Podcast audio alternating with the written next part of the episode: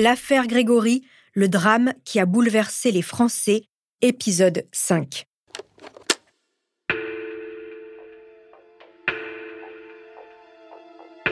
La libération de Bernard Laroche a relancé toutes les conjectures autour de l'auteur de la mort du garçonnet cinq mois auparavant. La justice patine, les médias fouillent encore et encore. L'affaire Grégory passionne et garantit l'audience et les ventes. Alors on brode, on feuilletonne, on donne crédit à la rumeur, on relaie des thèses invraisemblables qui arrivent sur le bureau du juge avec la force de la vérité. Et dans une sorte de basculement, les victimes deviennent coupables. Vous écoutez Homicide, je suis Caroline Nogueras.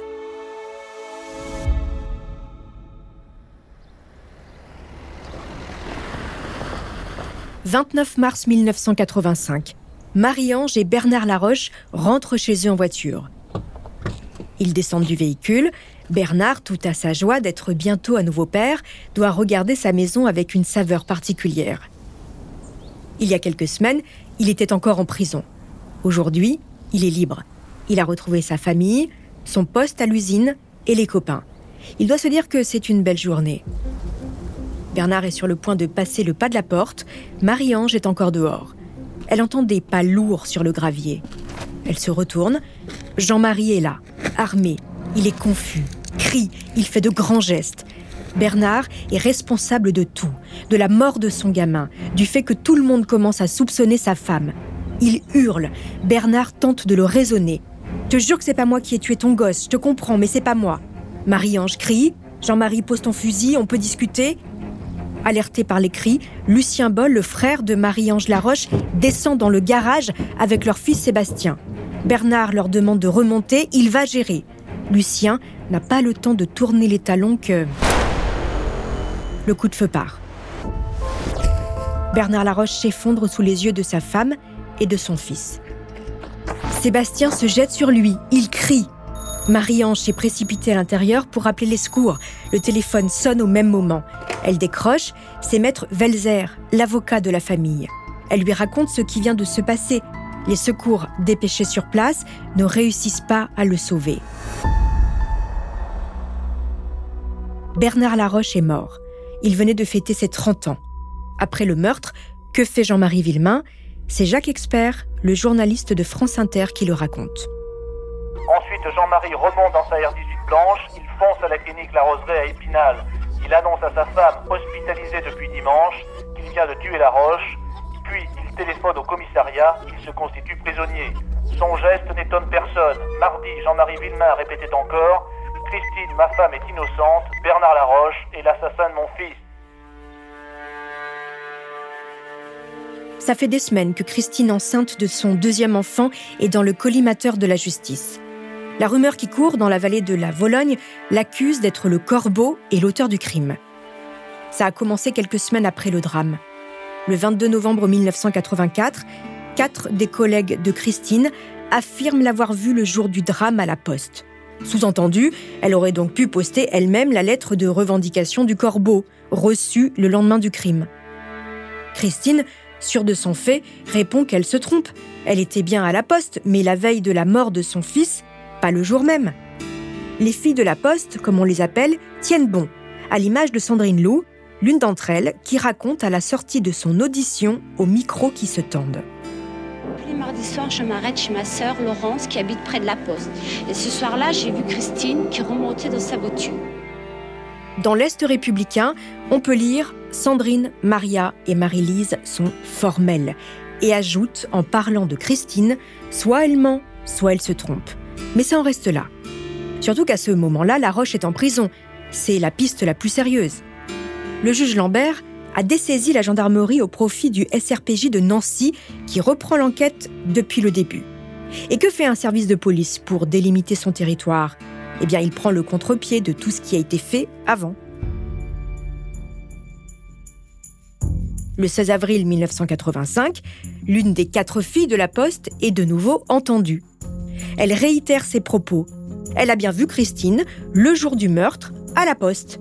Qu'importe que la tenue portée par Christine le jour du meurtre ne soit pas celle vue par les filles de la poste.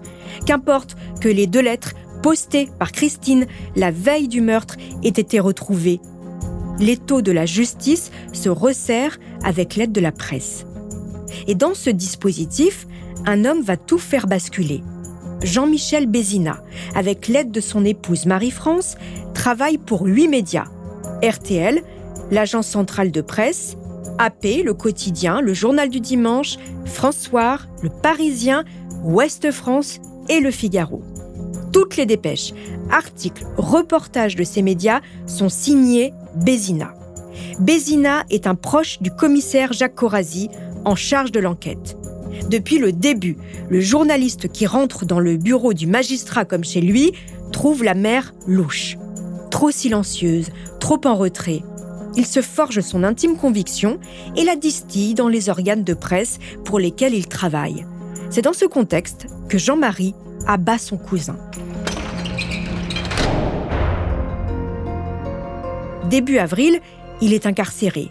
Christine, elle, se réfugie chez sa grand-mère à Petit-Mont, en Meurthe-et-Moselle. Au même moment, Bernard Laroche est inhumé. En une de Paris Match, une photo du défunt sur son lit de mort. À l'intérieur, on peut lire Malgré sa douleur, la veuve prie pour que la guerre des clans s'arrête. À la manœuvre, Jean Kerr, le même qui a monté la tête des Villemains à la libération de La Roche. Paris Match, toujours là. Sur la pierre tombale de son époux, Marie-Ange a fait graver cette phrase Ici repose Bernard, innocente victime d'une haine aveugle. Le 18 avril, une ordonnance de non-lieu est émise à l'intention de Bernard Laroche. Ce non-lieu qui intervient en raison de la mort de l'intéressé et uniquement pour cette raison éteint l'action publique. Officiellement, il est donc présumé innocent. Le 28 mai, Jean-Marie Villemain est transféré à la prison de Saverne dans le Bas-Rhin. Sa femme est au plus mal.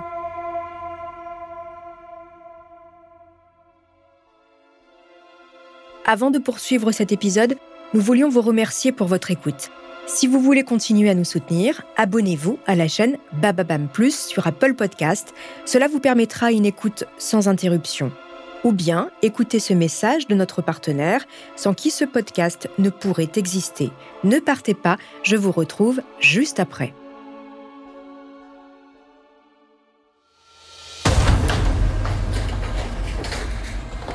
Fin juin, une nouvelle perquisition est menée par les policiers de Nancy dans la maison des Villemains qu'ils n'habitent plus depuis le drame. Des cordelettes sont retrouvées dans la cave. Elles sont identiques à celles retrouvées aux pieds et poings du petit Grégory. Et qu'importe qu'elles soient un modèle standard. Début juillet, deux nouvelles analyses graphologiques atterrissent sur le bureau du juge. L'écriture de Christine pourrait être celle du corbeau. Henri-René Garot le ténor du barreau parisien qui défend les Villemains décide de solliciter Thierry Moser, un confrère de la région. On ne sera pas trop de deux, se dit-il. Le 5 juillet 1985, le juge Lambert veut en finir. Il convoque Christine et lui signifie son inculpation pour assassinat. Contre l'avis du parquet, la jeune femme, enceinte de six mois, est incarcérée à la prison de Metz. Les époux Villemain, écroués tous les deux, entame une grève de la faim. À l'épanche sur Vologne, ce nouveau rebondissement est accueilli froidement, comme les journalistes.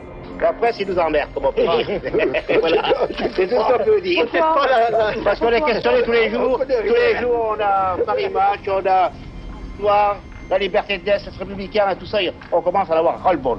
On, a dit, on a dit que les beaux gens étaient des tarés, des qu'on était dans une vallée d'Avalon, qu'on était tous des... Alors, il commence à avoir euh, ras-le-bol. Hein. Ras-le-bol de cette affaire. Ici, on veut tourner la page. Pourquoi Christine Villemain aurait tué son fils? S'il y a crime, il y a mobile. S'il n'y a pas de mobile, alors elle est folle. C'est possible. Le juge Lambert ordonne une analyse psychiatrique. Christine sera vue par 11 experts de Paris et de Lyon. Aucun ne conclut à la folie. 11 jours plus tard, le 16 juillet 1985, la Chambre d'accusation de Nancy prononce sa remise en liberté provisoire. Elle est toujours inculpée, mais libre, sous contrôle judiciaire. Même dehors, Christine Villemain continue de subir les assauts d'une partie de la presse qui la diabolise. Le 17 juillet, le quotidien Libération publie une tribune de Marguerite Duras titrée Sublime, forcément sublime Christine V. la romancière s'est rendue à l'épanche sur Vologne avec Denis Robert, le journaliste de Libération qui suit l'affaire depuis le début. De retour à Paris, l'auteur de L'amant pond trois pages lunaires où la complexe réalité se mêle à l'impossible fiction. Un délire où elle décrète sans preuve que l'enfant est mort dans la maison, que c'est la mère qui l'a tué, qu'il a été noyé. La romancière joue la détective et habille son propos d'un féminisme extrême qui voudrait que celle qui donne la vie ait le droit de la reprendre. Serge Julie, patron du journal, a beau se fendre d'un encadré pour expliquer que la démarche relève de la fiction, le scandale est énorme. Marie-Christine Chastan-Morand vous êtes l'avocate historique des époux Villemain. Je vous remercie d'être avec nous en studio aujourd'hui pour participer à cette saison euh, exceptionnelle euh, pour homicide, euh, les trois ans d'homicide, et pour parler évidemment de cette affaire qui a marqué la France entière. Tous les Français connaissent cette affaire Grégory. Alors, maître, vous avez traité des centaines d'affaires peut-être depuis plus de 40 ans que vous avez prêté serment. Quelle place l'affaire Grégory et la famille Villemain occupent ou a occupé dans votre carrière C'est une place euh, unique. Unique parce que d'abord, euh, les faits euh, remontent à 1984. Nous étions jeunes les uns et les autres. Jean-Marie avait 26 ans, Christine avait 24 ans, moi je devais avoir 30 ans. et nous parlons toujours de cette affaire. Et cette affaire est toujours à l'instruction dans le cadre d'un supplément d'information devant euh, la Cour d'appel de Dijon. Donc déjà, c'est un caractère tout à fait unique et exceptionnel.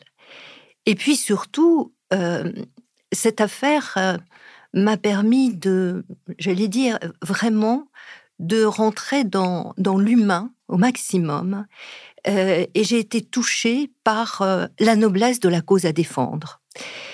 au départ, il s'agissait de, l'assassinat d'un enfant de 4 ans et demi. Déjà, il y a une charge d'émotion euh, qui est quand même très dense. Euh, et puis ensuite, il y a eu, j'allais dire, beaucoup de dérapages dans cette affaire, que ce soit au niveau médiatique, que ce soit au niveau de des annulations de pièces de procédure euh, qui, qui, a fait, qui ont fait qu'à un certain moment, bah, le, dossier était vide les expertises étaient annulées, des expertises importantes, euh, ce qui n'arrive pas, euh, heureusement, euh, ce qui n'arrive pas souvent, fréquemment. et puis, j'ai été confrontée, comme mes confrères avec moi, nous avons été confrontés à l'erreur judiciaire. Et ça, c'est terrible pour un avocat. Et on sent véritablement la, noblesse de la cause que nous avions euh, à défendre. Alors, c'est vrai que on se dit, euh, ses parents ont vu leur enfant assassiné, il peut rien arriver de pire. Eh bien, si. Là, un degré supplémentaire, parce que, euh, mais finalement, on suspecte la mère. Et puis la machine s'emballe. Il y a les rumeurs, euh, il y a euh, finalement euh, l'inculpation, comme on disait à l'époque, de cette femme, la mise en détention de cette femme, heureusement pas longtemps, nous l'avons fait, sortir au bout de 11 jours. La mise en détention d'une femme qui était enceinte de six mois de son deuxième enfant, sa mise en accusation devant la cour d'assises, heureusement qui a été cassée et annulée par la Cour de cassation, qui a renvoyé le dossier à Dijon. Et finalement, euh, on se rend compte que, en dépit de tout ça, il y a toujours pire, parce que manifestement, tous ces dérapages, euh, tous ces soupçons, euh, toute cette inculpation, cette mise en accusation, tout cela, ben, finalement, a fait craquer Jean-Marie. Mmh Et on arrive à nouveau encore à quelque chose d'extrêmement lourd, qui a été le fait ben, que Jean-Marie, qui s'est senti trahi parce qu'il s'est dit euh, si la justice euh, euh, s'attaque à ma femme alors que ça n'est pas possible, si les investigations ne tournent qu'autour d'elle, ben, finalement rien ne va se passer pour retrouver le ou les coupables, et il s'est senti abandonné par la justice et il a craqué et il a tué euh, son cousin Bernard Laroche. Donc voilà une affaire euh, qui est hors norme, hors norme. Ah, quelle place vous prenez dans cette famille dès le départ avec tous les drames en fait qui se jalonnent les uns après les autres? Moi, je rentre dans le dossier en avril 1985. Je rentre dans le dossier, je vais à Épinal pour la première fois pour assister Jean-Marie chez le juge d'instruction de l'époque, M. Lambert, euh, pour euh, l'instruction qui a lieu une fois qu'il a tué Bernard Laroche, que Jean-Marie Villemain a tué Bernard Laroche. C'est mon arrivée dans le dossier. Et j'arrive à un moment extrêmement difficile parce que c'est un moment où euh, on voulait faire craquer la mer à ce moment-là. il y avait toute cette campagne à l'encontre de, Christine. malheureusement, l'innocence ne craque pas. L'innocence ne craque jamais. Elle ne peut pas craquer. Mais en revanche, Jean-Marie, lui, avait craqué. Donc j'arrive à un moment euh, extrêmement dense, fort, enfin, euh, plein d'émotions. Très vite, euh, vous, alors vous allez soutenir cette, euh, cette famille. Et on a, on a beaucoup parlé de l'amour qui liait les parents de Grégory. Ils sont encore ensemble aujourd'hui, on en parlera. Euh, voilà. Est-ce que vous pensez que ça, euh, vous parlez de beaucoup d'humanité aussi dans ce dossier, au milieu de tous ces malheurs, il y a beaucoup d'humanité. Est-ce que la force de ce couple a fait qu'ils sont encore debout aujourd'hui et qu'ils ont pu tenir dans toutes ces épreuves? Ils sont extrêmement attachants l'un et l'autre. Si je devais les représenter, euh, même aujourd'hui, ils avaient 24 et 26 ans, hein, ils sont sexagénaires aujourd'hui, si je devais les représenter, ça serait une image où on les voit main dans la main. Je crois que la force de leur amour les a fait tenir en dépit de toutes ces catastrophes euh, qu'ils ont dû traverser c'est quelque chose d'extraordinaire. Je me souviens à certains moments, lorsque, pendant les 11 jours où Christine a été détenue, Jean-Marie était détenu à Nancy, Christine était détenue à Metz, à Mesqueleux, dans la prison de femmes de Mesqueleux. Et il nous arrivait, dans la même journée, euh, d'aller voir Jean-Marie et d'aller voir Christine. Et ce que je n'ai jamais oublié, c'est que en arrivant à Mesqueleux, la première chose que nous disait Christine, c'est comment va Jean-Marie? Et lorsque nous arrivions à Nancy, la première chose que disait Jean-Marie, c'est comment va Christine? Et c'est cet amour, cette, cette foi qui les a fait tenir dans le souvenir de, de Grégory dans ces moments extrêmement difficiles. Maître Marie-Christine Chastan-Morin, je vous remercie. Je vous garde avec moi. On vous retrouve dans l'épisode 6 de cette affaire. Merci. Le 30 septembre 1985, Christine donne naissance à Julien, seul éclairci dans ce drame de l'année 1985. Aidée par ses avocats, la jeune mère, toujours accusée d'infanticide, va tenter de reprendre la main en changeant son image. Mais encore une fois, cela va se retourner contre elle. C'est ce que je vous raconterai dans le sixième épisode de cette série. En attendant, chers auditeurs, n'hésitez pas à nous laisser des étoiles ou des commentaires sur vos applis de podcast préférés.